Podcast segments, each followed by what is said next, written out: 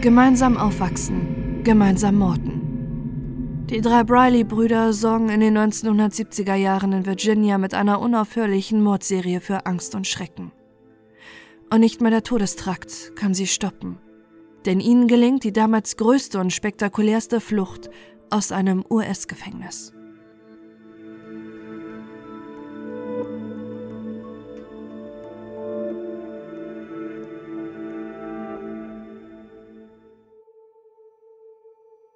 Im Nordosten von Richmond in Virginia wachsen die drei Brüder Linwood, James und Anthony Briley auf. Sie leben in einem stabilen familiären Umfeld mit liebevollen Eltern. Es gibt keine Abnormalitäten an ihrer Kindheit. Ganz im Gegenteil.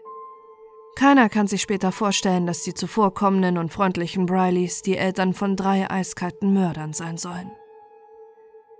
Ihre Nachbarn beschreiben die Brüder im Kindesalter als stets höfliche und hilfsbereite Jungs, die für sie den Rasen mähen und ihre Autos reparieren. Doch was die drei Brüder in ihrem Zimmer tun, davon ahnen sie nichts. Bereits in jungen Jahren interessieren sich die drei für das Tödliche und Morbide. Sie sind fasziniert von gefährlichen Tieren. Und bald beginnen sie in ihren Zimmern ihre kleine Farm vom tödlichen Exoten zu züchten. Sie holen sich eine Boa Constrictor, Vogelspinnen und Piranhas. Zum großen Ärger und Unverständnis ihres Vaters, der sie sogar nachts einschließt, weil er sich vor den Tieren fürchtet. Der Tod fasziniert die drei Brüder. Ihnen bereitet es große Freude, ihre Schlange mit lebenden Mäusen zu füttern. Dabei sehen sie der Boa Constrictor gespannt zu, wie sie minutenlang die Mäuse runterschlingt. Auch in der Schule werden die Briley-Brüder zunehmend auffälliger, seitdem sie in der Pubertät sind. Sie verlieren das Mitgefühl für ihre Mitmenschen, werden aggressiver und prügeln sich regelmäßig mit ihren Mitschülern. 1971, als der älteste der Brüder Linwood gerade einmal 16 Jahre alt ist, begeht er seinen ersten Mord. Der 16-jährige Schüler ist damals allein zu Hause. Ihm ist langweilig und er nimmt sich ein Gewehr von zu Hause, zieht damit aus dem Schlafzimmerfenster und drückt ab. Die vorbeigehende Nachbarin Orlean Christian trifft er dabei tödlich. Der Mord wäre fast unentdeckt geblieben, und zunächst gehen alle von einem natürlichen Tod der älteren kranken Frau aus. Erst als ihre Verwandten sie ein letztes Mal im Bestattungsunternehmen sehen wollen, fällt ihnen ein blutiger Fleck am Rücken auf. Bei der nun eingeleiteten Obduktion hat die Verwandtschaft endlich Gewissheit. In ihrem Rücken findet der Gerichtsmediziner eine Einschusswunde. Die Polizei ist nun alarmiert und steht vor der rätselhaften Frage, wer die Frau eiskalt von hinten getötet haben könnte. Direkt vor ihrer Haustür. Denn ein Motiv scheint es nicht zu geben. Ihr wurde weder weitere Gewalt angetan, noch wurde sie beraubt. Mithilfe einer Pappfigur stellen die Detectives den Tatort nach, an dem Orlean Christian gefunden wurde.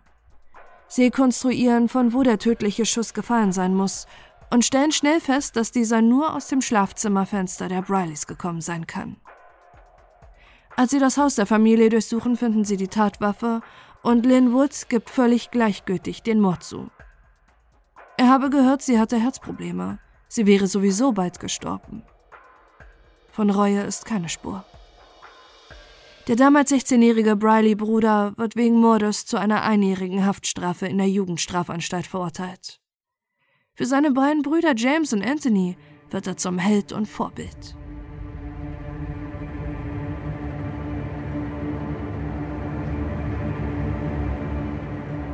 Sein zwei Jahre jüngerer Bruder James folgt ihm nur kurze Zeit später in die Jugendstrafanstalt, weil er bei einer Verfolgungsjagd mit der Polizei nach einem Überfall das Feuer auf diese eröffnet. Doch nach ihrer Haftstrafe verlassen keine geläuterten Brüder das Gefängnis. Sie sind weiterhin aggressiv, äußerst gefährlich, fasziniert vom Tod und haben nun zusätzlich einen Anführer, ihren Bruder Linwood. Im Jahr 1979 erschüttert Richmond eine siebenmonatige Verbrechensserie, die weder ein Motiv noch einen Zusammenhang aufweist. Ein regelrechtes Gemetzel, was es seit dem Bürgerkrieg nicht mehr gegeben hat und anscheinend nur einen Grund hat. Den Spaß am Töten. Aus den gewalttätigen Brüdern ist mittlerweile eine Gang geworden. Zusammen mit einem befreundeten Komplizen, Duncan Meekins, werden sie nach ihrer Verhaftung als Briley Gang bekannt. Duncan Meekins wohnt neben den Brileys. Auch er lebt in einer ganz normalen geordneten Familie. Er ist gut in der Schule und ein beliebter Junge. Doch das Böse der drei Brüder scheint ihn zu faszinieren. Er schaut zu ihnen auf und will unbedingt ein Teil von ihnen sein. Linwood ist der Kopf der Gruppe. Er ist kalt und geht berechnend vor. Außerdem nutzt er das brüderliche Vertrauen von James und dem jüngsten Briley für seinen Mordtrieb aus. Je älter die Brüder werden, desto unberechenbarer und kaltblütiger werden sie. Mittlerweile haben selbst die Eltern vor ihnen Angst und schließen nun die Schlafzimmertür nachts nicht mehr nur wegen der tödlichen Tiere ab, sondern auch wegen ihrer eigenen Söhne. Doch wozu das tödliche Gespann imstande ist, können auch sie nicht ahnen. Und so soll es monatelang unentdeckt bleiben.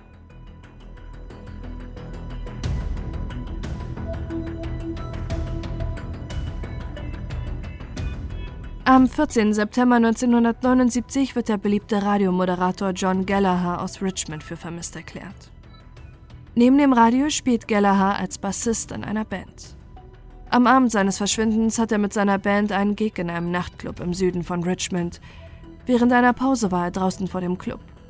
Seitdem war er nicht mehr gesehen worden und von ihm fehlt jede Spur.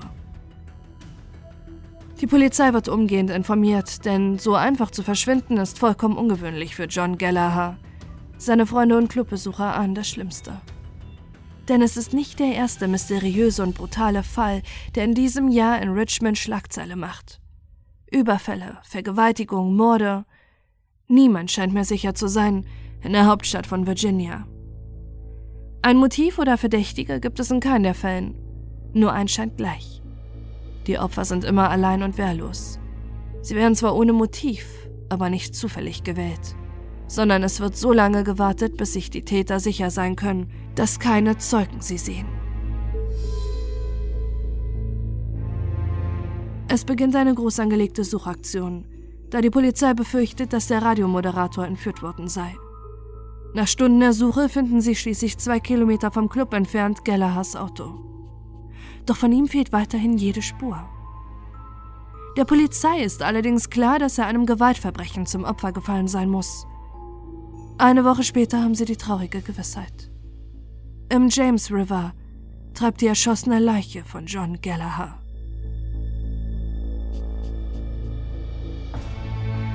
Am 22. Oktober 1979 wird die Polizei zu einem weiteren Verbrechen gerufen. Im Norden von Richmond lebt die Familie Wilkerson. Seit einigen Tagen wird Harvey Wilkerson mit seiner schwangeren Frau und dem fünfjährigen Sohn nicht mehr gesehen. Die Nachbarn sorgen sich, gerade in Anbetracht der Verbrechensserie, die Richmond in Angst und Schrecken versetzt. Was die Polizei im Haus der Wilkinson allerdings vorfindet, übertrifft sämtliche bisherige Verbrechen und das Haus gleicht einem Blutbad. Die Eltern wurden gefesselt und geknebelt die Frau misshandelt und vergewaltigt und schließlich alle drei Familienmitglieder erschossen.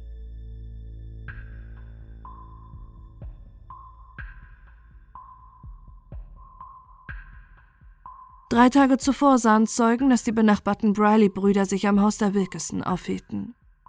Da auch bei der Familie weder ein Motiv festgestellt werden konnte, noch ein möglicher Täter, der so viel Hass auf die Familie hat, um sie so bestialisch zu töten, gibt es für die Polizei nur einen Anhaltspunkt. Die Briley-Brüder mit ihrem Freund Duncan Meekins. Dass sie mit diesem Verdacht den Volltreffer landen und eine monatelange Mordserie stoppen können, ahnen sie zu diesem Zeitpunkt noch nicht. Bei ihren Verhören schweigen die drei Brüder. Es gleicht beinahe Resignation, wie Linwood die Ermittler ignoriert. Er ist berechnend, ohne jegliches Mitgefühl und fühlt sich der Polizei überlegen, dass sie ihm nichts nachweisen können. Doch dieses eiskalte Verhalten, ohne jegliche Anteilnahme an dem brutalen Dreifachmord, für den sie verdächtigt werden, macht die Ermittler stutzig. Kann es sein, dass die Brüder mit ihren Komplizen nicht nur diesen Mord möglicherweise begangen haben könnten? Gibt es die Möglichkeit, dass sie nun endlich diejenigen schnappen konnten, vor denen sich jeder in Richmond fürchtet? Außerdem bemerken sie, dass Linwood Riley einen auffälligen großen Ring mit einem Türkisstein trägt. Solch einen Ring meldeten die Verwandten von John Gallagher als vermisst, nachdem seine Leiche geborgen wurde. Auch die Uhr, die Linwood trägt, kann dem ermordeten Radiomoderator zugeordnet werden. Zwar gibt es scheinbare Zusammenhänge zwischen den Brileys und John Gallagher, Doch diese reichen nicht aus, um Linwood und seinen Komplizen auch in diesem Mordfall zu verdächtigen. Und auch die Aussage der Nachbarn, dass sie die Brileys am Haus der ermordeten Familie gesehen haben, reicht nicht für einen Prozess gegen die Brüder aus. Und diese schweigen weiter. Das geschwisterliche Band zwischen ihnen ist so stark, dass sie wissen, dass keiner der Brüder den anderen verraten wird. Das ahnt auch die Polizei und nimmt sich den einzigen Nicht-Briley aus dem Gespann vor. Duncan Meekins. Die Staatsanwaltschaft bietet Meekins einen Deal an. Ihm wird die Todesstrafe erspart werden, wenn er ihnen Beweise bringen wird, um die Briley-Brüder dingfest zu machen. Meekins beginnt zu reden und das, was er den Ermittlern und der Staatsanwaltschaft präsentiert, schockiert ganz Virginia. Das Ausmaß an Verbrechen und Morden, was Meekins im Verhör präsentiert, schockiert selbst die Polizei. In allen Details berichtet er von dem monatelangen Amoklauf, den die Briley Gang verübt. Dabei sind ihre Opfer ihnen egal. Sie sind zufällig ausgewählt, unabhängig ob reich oder arm. Der Spaß am Morden, an Leid und Verwüstung treibt sie an. Ihren ersten Angriff verüben sie am 12. März 1979. Sie klopfen an einem zufällig ausgewählten Haus an die Tür. Ihnen öffnet das Ehepaar Bucher. Linwood, der Kopf der Bande, behauptet, er hätte eine Autopanne. Die Buchers ließen ihn zum Telefonieren rein. Doch Linwood zog eine Waffe und ließ seinen jüngsten Bruder Anthony mit rein. Zusammen fesselten sie das Ehepaar, plünderten ihr Haus und gossen ihnen jedes Zimmer Benzin. Sie stahlen einen Fernseher, ein Radio und Schmuck, verließen das Haus, zündeten es mit einem Feuerzeug an und flohen. Doch dem Buchers gelang es sich aus den Fesseln zu befreien und schnell genug aus dem Haus zu fliehen, bevor die Flammen im Haus sie anschließen konnten. Sie sind die einzigen beiden Überlebenden der Briley-Brüder. Nur eine Woche später finden sie ihr nächstes Opfer. Sie überfallen einen Techniker in seinem eigenen Haus. Sie misshandeln und erschießen ihn. Am 9. April wird die 76-jährige Mary Gowan brutal ermordet. Sie lebt in einer wohlhabenden Vorstadtgegend. Sie kommt vom Babysitten bei ihrer Tochter, als sie Brileys, die ältere Dame, sehen und sie durch die Stadt bis in ihre Wohnung verfolgen. Im Treppenhaus überwältigen sie die Frau, vergewaltigen sie nacheinander und erschießen sie. Sie ist ein völlig wahllos ausgesuchtes Opfer, was ziellos der Brutalität der Briley Gang, angeführt von Linwood, erlag. Der 17-jährige Christopher Phillips wird am 4. Juli 1979 ihr nächstes Opfer. Die Brüder sahen Phillips am Auto von Linwood und bezichtigten ihn, vorgehabt zu haben, das Auto ihres Anführers stehlen zu wollen. Sie kreisten ihn ein, bedrohten ihn und schleppten ihn in einen Hinterhof, wo ihn James und Anthony Briley sowie Duncan Meekins ihn am Boden festhielten. Linwood nahm einen Stein und zerschmetterte dem Jungen den Schädel. Ihr Spaß am Morden war nun ungezügelt. Sie hatten Macht und Kontrolle und befanden sich langsam auf einem Höhenflug. Obwohl sie sich nicht einmal Mühe gaben, ihre Opfer zu verstecken, war die Polizei ihnen immer noch nicht auf der Spur. Ohne Konsequenzen konnten sie ihre Brutalität bisher ungestraft ausleben.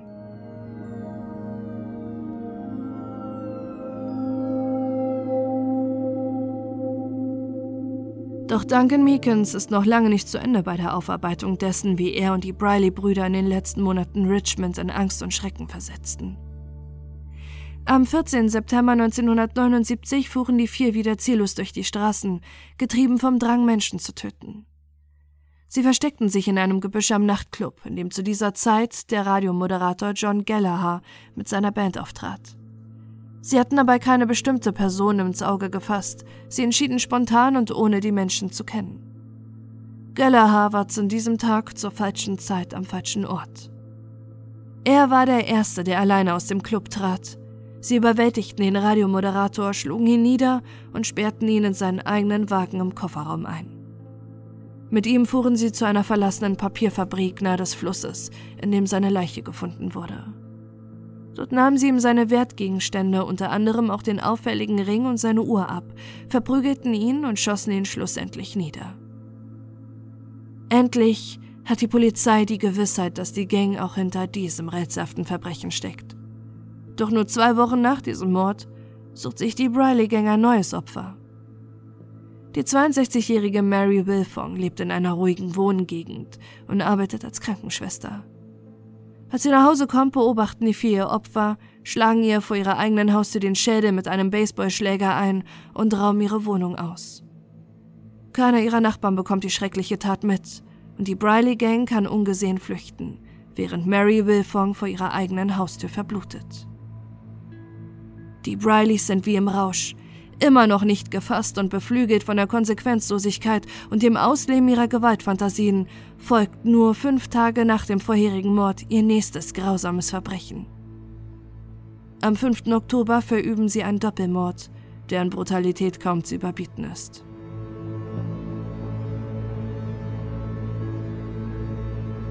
Die 79-jährige Blanche Page ist gelähmt und auf Hilfe angewiesen. Sie lebt zusammen mit ihrem Untermieter, dem 59-jährigen Charles Garner, der ihr im Haushalt hilft. Die Nachbarn sorgen sich seit einigen Tagen um die beiden, da sie seit einiger Zeit nichts mehr von ihnen gehört haben und verständigen die Polizei. Ein Bild des Schreckens offenbart sich im Haus. In der Küche liegt Garner übel zugerichtet und bereits seit einigen Tagen tot. Eine Vielzahl von unterschiedlichen Verletzungen mit unterschiedlichen Waffen weist sein Körper auf. Er wurde mit einem Baseballschläger geschlagen und mit insgesamt fünf Messern, einer Schere und Gabeln angegriffen. Und auch im oberen Geschoss des Hauses müssen sich grausame Szenen abgespielt haben. Die Wände sind voller Blut und mittendrin liegt die ermordete Blanche Page. Als letzten Mord gibt Duncan Meekins das Blutbad einer dreiköpfigen Familie Wilkerson zu. Die Briley Gang will sich immer mehr übertrumpfen, immer grausamer und skrupelloser werden.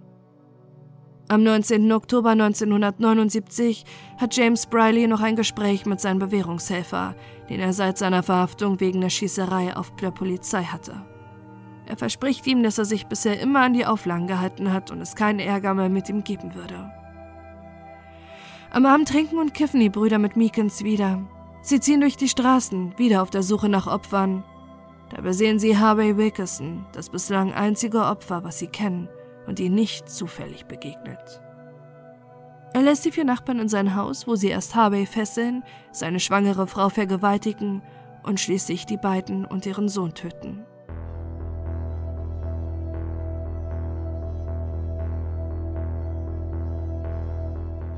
Durch Duncan Meekins Aussage können nun auch die drei Briley-Brüder verhaftet und angeklagt werden. Meekins bekommt als Grundzeuge die mildeste Strafe, Ihn erwartet eine lebenslängliche Haft mit der Aussicht auf Bewährung nach 15 Jahren. Außerdem wird er in einem anderen Gefängnis als die Briley-Brüder inhaftiert, da der Verdacht groß ist, sie könnten auch im Gefängnis noch Rache an ihren Verräter nehmen. Anthony Briley, der jüngste Bruder, wird zu einer lebenslänglichen Haftstrafe verurteilt. Als Grund sieht das Gericht an, dass Anthony nicht die treibende Kraft in der Mordserie war, im Gegensatz zu seinen beiden Brüdern. Vor Gericht kann kaum jemand glauben, dass die beiden jungen Männer James und Linwood, die ihnen dort vorgeführt werden, zu solch brutalen Taten in der Lage sind. Sie sind freundlich, humorvoll und drücken sich gewählt aus. Als das Urteil fällt, fällt allerdings auch ihre Maskerade. Ohne jegliche Regung und Emotion nehmen sie ihr Urteil hin. Von Reue keine Spur. Sie bekommen die Todesstrafe auf dem elektrischen Stuhl. Der Richter fasst das Urteil mit den Worten zusammen. Dies war der schlimmste Amoklauf von Vergewaltigung, Mord und Raub, den das Gericht seit 30 Jahren gesehen hat. Zu seiner Mutter sagt Linwood nach dem Urteilsspruch noch, keine Sorge, noch ist es ja nicht so weit. Was das bedeuten sollte, ahnt noch keiner.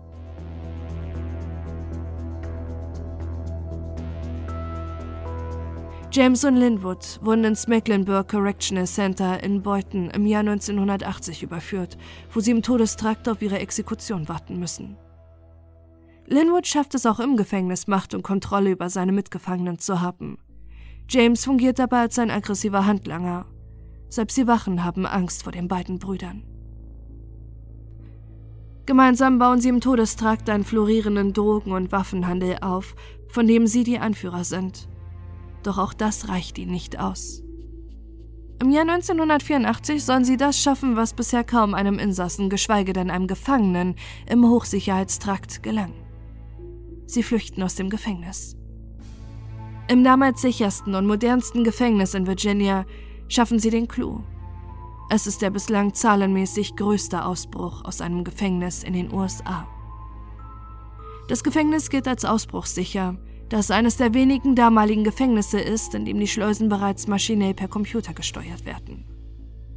Doch James Briley gelingt es am 31. Mai 1984 mit einem Trick, den Aufseher aus dem Überwachungsraum zu locken. Sie überwältigen die Wachen und ziehen mit ihren Mitinsassen deren Uniform an. Mit Messern bewaffnet können sie eine Wache nach der nächsten ausschalten. Dabei sind die Brileys sogar bereit, die Vollzugsmitarbeiter zu töten, wovon die anderen Insassen, die mit ihnen flüchten, sie allerdings abhalten können. Sie besprühen die Überwachungskameras mit Feuerlöschern, klauen sich Helme, um unerkannt zu bleiben, stehen einen Transporter und erzählen den Wachen am Haupttor, dass es einen Notfall im Gefängnis gäbe. Die verkleideten Wachen hätten angeblich eine selbstgebaute Bombe im Gefängnis gefunden, die sie mit dem Transporter abtransportieren müssten. So gelingt den beiden Briley-Brüdern und vier weiteren Insassen die Flucht. Bereits 45 Minuten nach ihrer Flucht wird eine der größten Suchaktionen der USA eingeleitet und die Bevölkerung in Richmond erstarrt erneut vor Angst. Polizeibehörden aus vier Bundesstaaten beteiligen sich an der Suche und die Grenzen zum benachbarten Kanada werden kontrolliert. Die vier Mitinsassen der Brileys werden innerhalb weniger Tage gefasst. Nur James und Linwood sind immer noch auf der Flucht und die Angst in der Bevölkerung wächst. Erst am 19. Juni, nachdem sie fast zwei Monate auf der Flucht waren, können die beiden Brüder in Philadelphia gestellt werden. Dort haben sie sich als Brüder Lucky und Slim ausgegeben und mit Gelegenheitsjobs Geld verdient. Die Brüder sagen gegenüber der Presse, dass sie ausgebrochen sind, weil sie unschuldig seien, und wer unschuldig ist, sollte schließlich frei sein. Nicht noch einmal kann die Polizei und Justiz die Gefahr, die von den beiden Brüdern ausgeht, aufs Spiel setzen, weshalb eine zeitnahe Hinrichtung der beiden gefordert wird. Am 12. Oktober 1984 wird zuerst Linwood auf dem elektrischen Stuhl hingerichtet. Am 18. April 1985 folgt sein Bruder James. Kurz vor ihrer Exekution sieht man das erste Mal Gefühle in den eiskalten Mördern. Sie haben Angst. Anthony verbüßt bis heute seine Gefängnisstrafe. Antworten, warum die wohlerzogenen Brüder zu solchen Taten imstande waren, gibt es bis heute nicht. Linwood wurde von Psychiatern immer wieder mit einer antisozialen Persönlichkeitsstörung diagnostiziert. Daher ist es möglich, dass die Brileys ihn bei seinen Taten unterstützten, um vom geliebten großen Bruder, zu dem sie aufsahen, endlich Anerkennung zu bekommen. Eine Anerkennung, die zwölf Menschen das Leben kostete.